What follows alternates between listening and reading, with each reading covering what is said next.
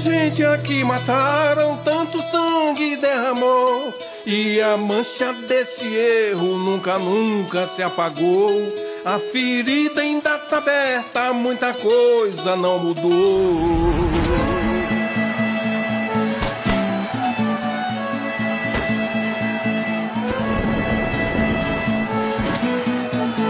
Como começou essa tragédia? É uma história longa que pode ser resumida em poucas palavras: miséria, fome, seca, desespero, desigualdade, delírio místico e intriga política. Na segunda metade do século XIX, um místico começou a andar os sertões pregando o evangelho e fazendo caridade. Este homem, o cearense Antônio Vicente Mendes Maciel, não era um sábio e nem mesmo que se pode chamar de uma pessoa normal, mas tinha um grande fervor, entrega e despojamento dos bens materiais.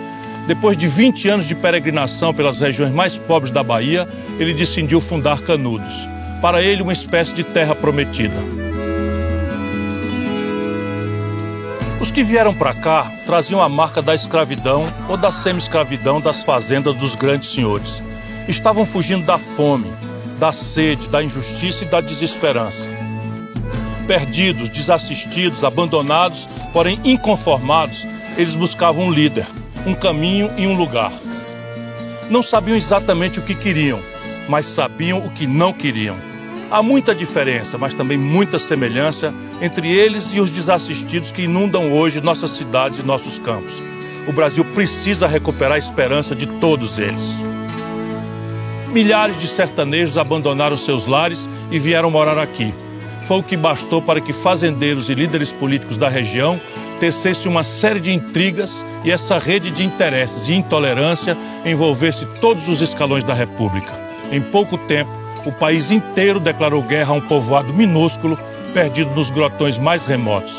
As fake news haviam transformado Canudos no inimigo número um da República.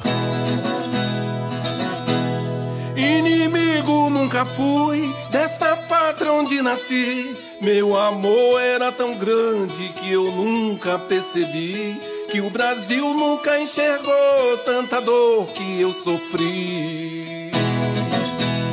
Precisavam de um motivo, minha sentença de morte. Eu que era inocente, paguei por ser do meu norte. Inventaram só mentiras pra selar a minha sorte. Inventaram só mentiras pra selar a minha sorte. Pensam que as fake news são produtos da internet? Vocês se enganam. O primeiro laboratório brasileiro de fake news foi esse sertão pobre, perdido e abandonado. Sabem como? Para justificar a guerra, a imprensa brasileira inventou que Antônio Conselheiro fazia parte de um complô internacional para restaurar a monarquia. Mentiu que havia instrutores militares estrangeiros treinando os seguidores do Beato e que navios armados se preparavam para invadir o Brasil. Tudo supostamente financiado pelas realezas europeias. Acha tudo isso absurdo? Escute o resto. Em uma jogada ensaiada com agências de notícias internacionais, mandavam textos falsos para Nova York e as agências americanas retransmitiam essas fake news para os jornais brasileiros. Isso por acaso lembra alguma coisa que acontece hoje em dia?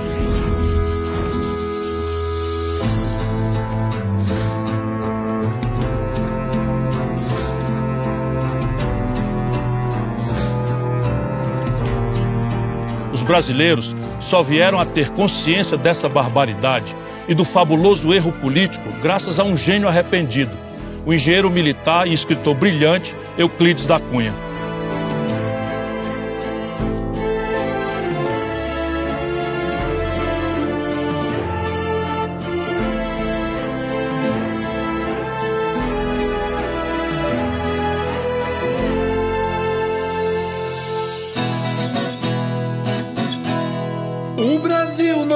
Aprendeu a entender nossa pobreza. Hoje a guerra se espalha contra o povo e a natureza. Matam pobre nas favelas e destrói nossa grandeza.